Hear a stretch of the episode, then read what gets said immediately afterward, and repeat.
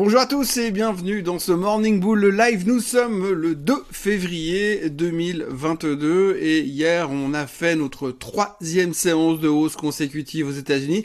C'était pas évident, hein, c'était un petit peu moins franc euh, que ce qu'on a euh, vécu euh, vendredi dernier, mais globalement ça va un petit peu mieux. Les gens sont en train de se calmer, on est en train de digérer. J'ai presque envie de dire qu'on est en phase de convalescence.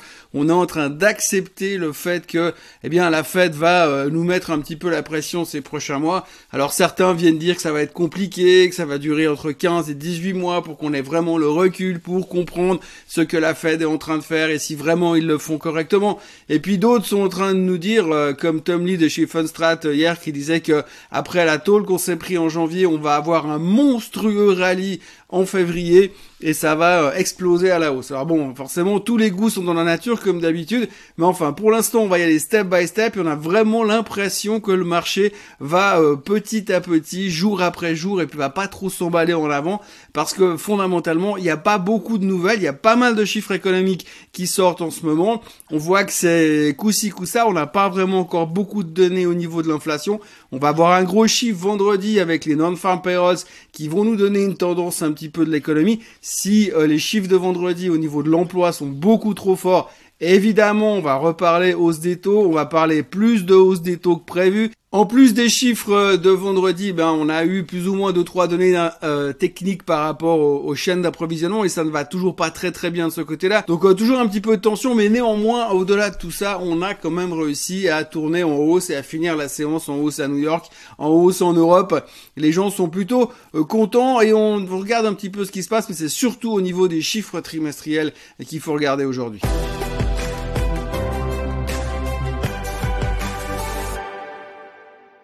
Alors qu'il faut bien voir en ce moment au niveau des publications, comme je vous l'ai dit, hein, il faut vraiment faire un all-in, il faut faire zéro faute. Si vous faites la moindre erreur, si vous ratez la, la moindre prévision dans la moindre division, c'est la merde. Par contre, si vous êtes tout juste, tout va bien, c'est génial, c'est fantastique.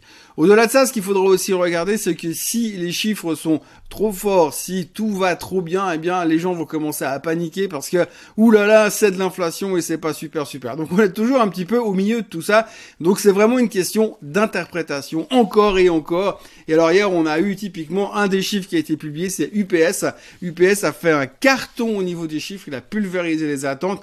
Alors on va dire oui, ok, les gens sont beaucoup plus à la maison, donc ils, achètent beaucoup plus par sur internet, donc ils se font livrer, donc voilà, ceci expliquant cela. Mais ça veut aussi dire, on dit toujours que quand euh, les, les gens, les, les DHL, les, euh, les FedEx, les UPS qui cartonnent, eh bien ça veut aussi dire que forcément il y a un risque un tout petit peu inflationniste. Mais peu importe. À noter quand même ça dans un coin du bouquin. Pour l'instant, c'est pas ce qu'on a regardé parce que hier UPS a quand même pris 14% euh, sur ses bons chiffres et c'était la première bonne nouvelle de la journée. L'autre bonne nouvelle de la journée, c'était les chiffres d'UBS. On en a parlé hier matin. Je vous disais qu'ils étaient bons, mais qu'il fallait voir un peu comment ça va être inter ça a été très bien interprété, le titre termine en hausse de 9,3%. Donc très très bon chiffre du côté UBS, bien perçu en tous les cas. Ça c'était une autre bonne nouvelle. Et puis dans les autres bonnes nouvelles, eh bien on continue toujours dans un autre secteur, c'est le pétrole. Exxon a cartonné, donc Exxon a juste explosé euh, les attentes et le titre prenait 6,4% pour fêter ses très bons résultats.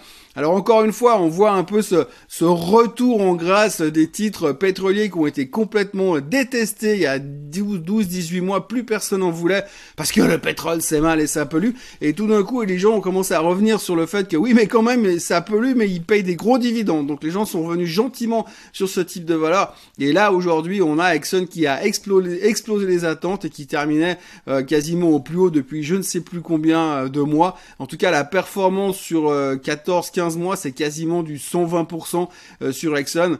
Donc on a connu des techs qui étaient moins performantes que ça récemment. À propos d'Exxon, j'aimerais juste aussi vous montrer un chart qui va s'afficher à l'instant sur votre écran. Euh, sur ce chart, eh bien, vous verrez finalement la performance du secteur énergétique aux États-Unis.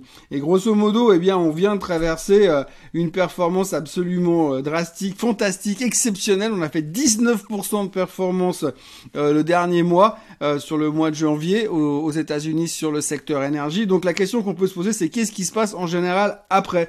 Eh bien, si vous voyez ici les cinq autres mois où on a eu des performances stratosphériques du même acabit, vous voyez ici, eh bien, généralement, eh bien, ça nous donne un petit ordre d'idée de ce qui peut se passer. Alors, forcément, vous me direz, c'est pas évident parce que si vous prenez la période d'avril, de, enfin, avril 2020 où on a perdu 25% sur six mois et euh, la période d'avril, enfin, de novembre 2020 où on a pris 42%, cette période s'explique aussi par le fait que c'était en pleine pandémie, on a eu ce fameux euh, euh, trou dans le baril puisqu'on est allé en négatif sur le baril, et ce qui fait que pendant un moment le pétrole a été totalement déprimé, puis tout d'un coup on est revenu, il y a eu une forme de récupération. Donc globalement, ce qu'il faut retenir, on va dire de tout ça, c'est que même après une super période, eh bien le pétrole continue à bien se comporter. Le baril est toujours autour des 88,5, 89 dollars sur le WTI, ça continue très très bien, mais on voit qu'il a un tout petit peu plus de peine pour l'instant.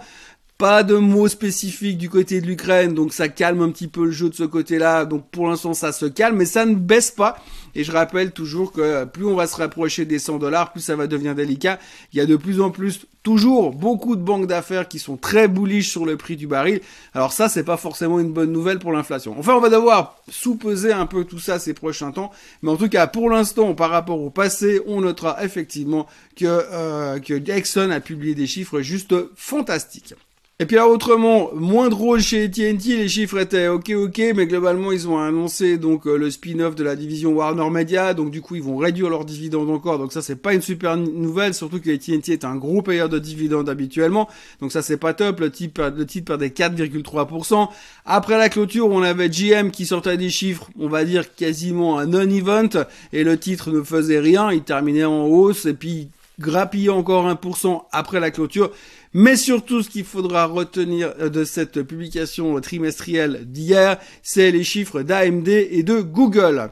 Alors AMD, je vais pas aller dans le détail, je vais faire assez simple. Ils ont cartonné, ils ont euh, pulvérisé les attentes des analystes. Donc voilà, c'est un petit peu euh, ce qu'on craignait dans le sens où, à force d'avoir peur, on a réduit, réduit, réduit, réduit, et puis finalement, eh ben, les gars, ils sont arrivés, ils ont pulvérisé les attentes. Le titre prenait plus de 10% hier soir after close.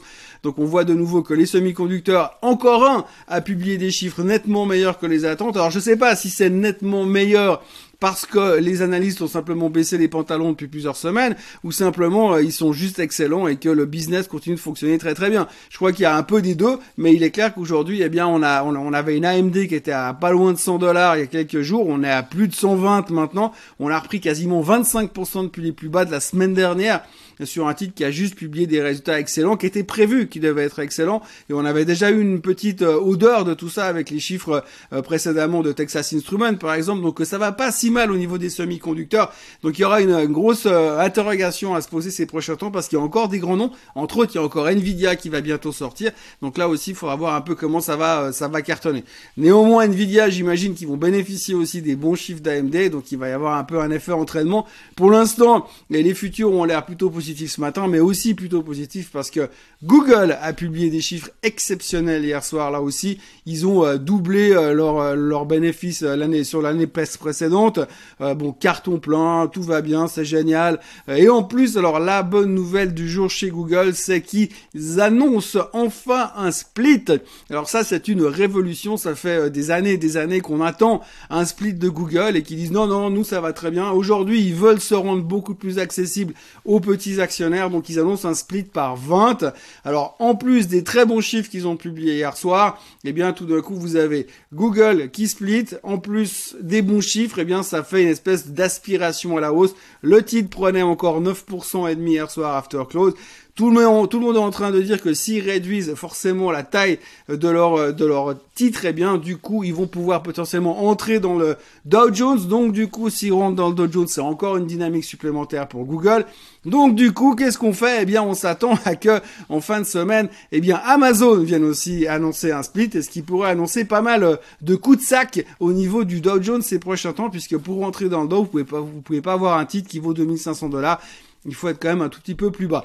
Donc, on a pas mal de choses qui risquent de changer. Sur Google, aussi à noter dans la conférence de presse, ils ont annoncé qu'ils vont avoir un paquet de problèmes au niveau juridique parce que la plupart des gouvernements sont en train de les attaquer pour, euh, pour, euh, comment dire, pour monopole. Alors, on connaît un petit peu l'histoire. Évidemment, la grande question qu'on peut se poser, c'est oui, Google sont probablement monopolistiques, mais en même temps, euh, moi je sais pas, mais quand je vais chercher quelque chose sur le net, je sais pas aller sur autre chose que Google. Euh, les autres, ils sont nuls, donc euh, finalement, vous allez sur un moteur de recherche de Google, tout le monde va là-dessus, donc forcément, et on est un petit peu coupable aussi de cette zone de zone monopolistique. On a déjà vécu ça il y a pas mal d'années en arrière avec Microsoft, où tout le monde s'est rendu compte que Microsoft, bah, tout le monde avait ça sur leur PC, et puis que c'était pas très bon pour la libre concurrence. Alors on a fait un scandale on a voulu couper Microsoft en plusieurs morceaux. Et puis Bill Gates à l'époque avait dit bon bah très bien puisque vous voulez transformer Microsoft en plusieurs morceaux, eh bien je me casse à l'étranger. Alors du coup c'est oui non mais c'est pas ce qu'on voulait dire. Enfin voilà t'énerve pas. Bref, du coup, on va avoir pas mal de discussions là-dessus, mais quelque part, euh, pour l'instant, il faut aussi comprendre que Google ou pas Google, euh, monopole ou pas monopole, pour l'instant, euh, les consommateurs n'utilisent quasiment que ça, donc on va avoir un sacré problème à régler de ce côté-là. Néanmoins, effectivement, chaque fois qu'il y aura un jugement, ils vont devoir payer 30 milliards d'amendes, ce sera moyennement drôle.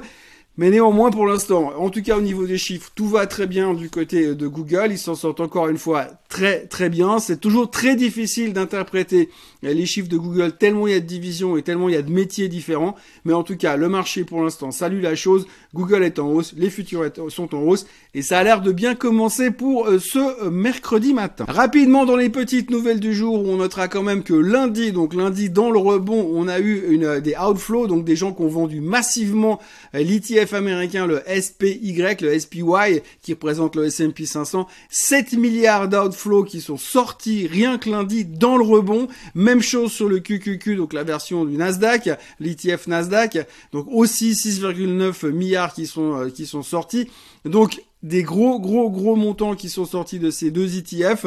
Euh, Qu'est-ce que ça veut dire? Eh bien, ça veut dire simplement que pour l'instant, en tout cas, le, va dire l'investisseur de base ne croit pas du tout au rebond qu'on est en train de vivre et il propose simplement, il profite simplement de l'opportunité pour se mettre cash parce que la confiance est à zéro. Et c'est vrai qu'on entend quand même beaucoup de gens derrière qui disent que c'est un rebond, on va se calmer et on va se refaire la, la vague suivante pour aller beaucoup beaucoup plus bas. Alors c'est à double tranchant. Hein. Moi, je suis assez contrariant, mais quand on vient me dire oui, c'est exactement ça qui va se passer. C'est pas souvent ce qui se passe en général. Donc à surveiller, mais néanmoins des gros outflows euh, aux États-Unis, c'était assez impressionnant et c'est historique parce que euh, sur le SPY, donc sur un jour, on n'a jamais eu autant d'outflows. La dernière fois qu'on avait eu autant de vendeurs, c'était durant la crise de la bulle Internet en 2000. Côté Russie, Ukraine et consorts, il y a Poutine qui commence à parler, qui estime que les Occidentaux, les Américains, personne ne l'écoute c'est pas, on peut pas lui en vouloir de ce côté-là, hein, parce que pour l'instant on entend que Biden et Macron qui queen, mais pas forcément l'avis de Poutine. Donc il est pas super content de ce qui se passe. C'est pas forcément une très bonne nouvelle, mais il a l'air d'avoir quand même un, discours plutôt en direction d'éviter la guerre mondiale. Donc ça c'est plutôt c'est plutôt positif. On a aussi Tesla qui rappelle 54 000 voitures parce qu'ils ont un problème sur l'autopilote de Tesla. Apparemment quand elles arrivent au, stop, eh ben elles s'arrêtent pas, elles continuent, elles traversent quand même. Parce elles arrivent pas bien à reconnaître le panneau Alors on se réjouit quand toutes les Tesla seront équipées d'autopilote à la fin de l'année, comme Monsieur Musk l'a annoncé. Mais en tout cas, 54 000 voitures sont appelées chez Tesla. C'est pas un gros truc, c'est pas très très grave, euh, mais fondamentalement, eh bien, ça fait, ça montre vraiment que leur, truc d'autopilote, ça marche super bien. En tout cas pour l'instant. Et euh, donc euh, affaire à suivre. Le titre n'a pas été impacté par ça, mais il faut quand même soutenir la nouvelle. Hein. Enfin moi, ça me fait beaucoup rigoler. Et puis pour terminer, on notera aussi que plusieurs euh, sociétés de private equity euh, type BlackRock sont en train de tourner euh, autour de la division générique de Novartis qui s'appelle Sando. ils sont tous en train de s'intéresser à ça et ils pourraient mettre 25 milliards sur la table pour aller racheter la division de Novartis. Donc ça pourrait donner un petit peu un coup de fouet à Novartis ces prochains jours. Qui sait? Pour ce qui est de Novartis, eh bien, il euh, faudra aussi noter que ce matin, ils vont publier leurs résultats, ainsi que Julius Baer. Et puis, il y aura également Ferrari qui publiera ses résultats en Europe. Pour ce qui est euh, des États-Unis, et comme vous le voyez sur le graphique qui s'affiche, eh bien, nous aurons euh, ABBV avant l'ouverture. Il y aura également Boston Scientific, Thermo Fisher à noter dans ce secteur-là. Et puis, de, après la clôture, eh bien, il y aura donc Metaverse, Facebook. Euh, Qualcomm, Spotify qui est en pleine tempête en ce moment euh, pour avoir euh, un petit peu trop laissé parler des gens qui étaient anti-Covid sur leur podcast. donc voilà, quelques chiffres encore à sortir. Le gros truc de la journée, c'est donc Facebook après la clôture. Novartis qui a déjà dû publier à l'heure où moi je vais publier cette vidéo, mais Désolé, comme là c'est 5 heures du matin, je fais ce que je peux. Et puis euh, on verra un petit peu comment ça continue. Pour l'instant, on est plutôt bien orienté euh, pour continuer cette semaine.